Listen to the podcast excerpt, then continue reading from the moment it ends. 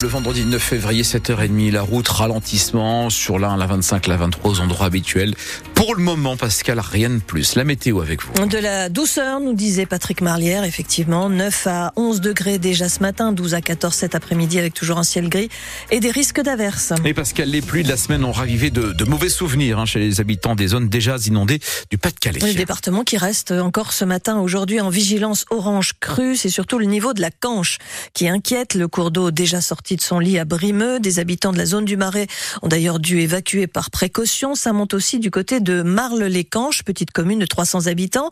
Le Montreuilois à nouveau donc au centre des inquiétudes. Pour le député du secteur Philippe Fay, il va falloir prendre son mal en patience. On s'en est pas sorti encore. Hein. Euh, il y a toujours cette crainte en permanence. Quand la goutte d'eau tombe, les habitants sont en panique, hein, qu'ils ont été touchés ou pas touchés même. Hein. Et donc aujourd'hui, ça reste haut, les niveaux sont hauts, ce qui fait que c'est une situation durable, malheureusement durable, avec une impossibilité d'intervention puisque euh, les terrains sont meubles, donc les engins euh, ne peuvent pas passer, euh, les entreprises ne veulent pas prendre de risques. Et aujourd'hui, donc il n'y a pas de solution immédiate, si ce n'est de parer au nettoyage, mais ça reste des travaux quelque peu sommaires. Les gros travaux peuvent s'engager plutôt au beau jour. On est vraiment pressé de retrouver des beaux jours, des beaux jours secs aussi, pour pouvoir à la fois revenir à la maison, pour pouvoir aussi faire l'état des lieux aussi, parce que l'état des lieux est impossible pour certains, puisque quand on a eu une maison des jours et des jours, voire des semaines dans l'eau. Les murs euh, ne sèchent pas, les meubles sont perdus. Enfin voilà, ça reste euh, une désolation, je crois, pour beaucoup de personnes. Philippe Fay, le député du Montreuil, le niveau de la Canche devrait encore monter aujourd'hui tout en restant nettement en dessous de celui des inondations du mois de novembre. Il assure qu'il reviendra prochainement, les mois prochains, pour écouter les sinistrés des inondations aussi longtemps que nécessaire. Le Premier ministre Gabriel Attal s'est rendu hier dans l'Audomarois, à Blandec et à Longness, pour rencontrer habitants et commerçants. À ces derniers, il a promis une aide jusqu'à 5000 euros. Le Premier ministre a également annoncé une rallonge de 10 millions d'euros à l'enveloppe destinée aux collectivités pour mener des travaux préventifs. Et pour ceux qui ont été contraints de quitter leur maison, eh bien, le coût de leur relogement sera pris en charge au-delà des six mois annoncés dans un premier temps. Nous reviendrons sur ces inondations et surtout désormais sur les moyens de les prévenir avec notre invité dans 10 minutes, François de Coster, le maire de Saint-Omer, qui s'est vu confier une mission par l'État sur la prévention, justement, mission qui le conduit en Belgique et aux Pays-Bas, deux pays qui ont l'habitude de gérer des crues. Et puis Pascal, le gouvernement est au complet. Après un mois d'attente, 20 ministres délégués et secrétaires d'État ont été nommés hier. L'ancien ministre, l'ancien maire de Dunkerque, Patrice Vergrit, reste au gouvernement, non plus au logement, mais au transport. Nous y reviendrons plus longuement dans le journal de 8 heures. Les enseignants ont une nouvelle ministre. Nicole Belloubet remplace la très contestée Amélie Oudéa Castera qui garde tout de même son poste au sport et au JO. Et puis Frédéric Valtou, ancien président de la Fédération hospitalière, devient ministre de la Santé. La liste de ces nouveaux dans le gouvernement Attal est à retrouver sur francebleu.fr. Cinq dirigeants de la mosquée de Villeneuve d'Ascq ont été jugés hier pour euh, abus de confiance, blanchiment et puis pour trois d'entre eux également pour tentative d'escroquerie. La préfecture du Nord avait donné l'alerte en 2020 en, en 2022 en soulignant un manque de transparence dans les bilans.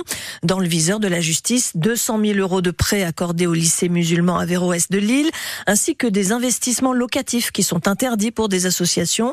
La procureure a déploré à la barre une gestion à la petite semaine du centre islamique de Villeneuve d'Ascq. Les prévenus, eux, ont tenté de se défendre. Compte rendu d'audience de Roman Porcon.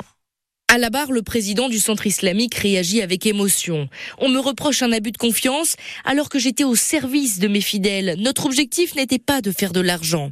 Quand le président l'interroge sur les bilans tronqués, il explique avoir repris l'association en 2001 et à l'époque il n'y avait pas de comptabilité.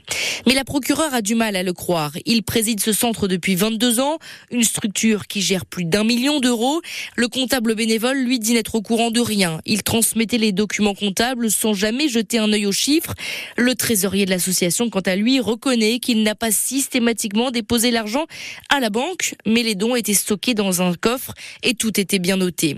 Mais ce qui surprend tout de même les enquêteurs, c'est que le centre a déclaré 6 000 euros de dons collectés en un an et que selon les différents témoignages recueillis, il pouvait collecter en réalité jusqu'à 30 000 euros.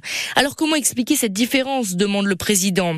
Eh bien, il y a eu le Covid, la mosquée est restée fermée un certain temps et puis c'est un peu comme le Téléthon s'essaye Il y a les promesses de dons et dans la réalité, on collecte beaucoup moins. Le parquet a requis de la prison ferme contre quatre des cinq dirigeants du centre islamique de Villeneuve-d'Ascq. Des peines de 6 à 10 mois assorties de 12 à 14 mois avec sursis. Le jugement sera rendu le 15 mars.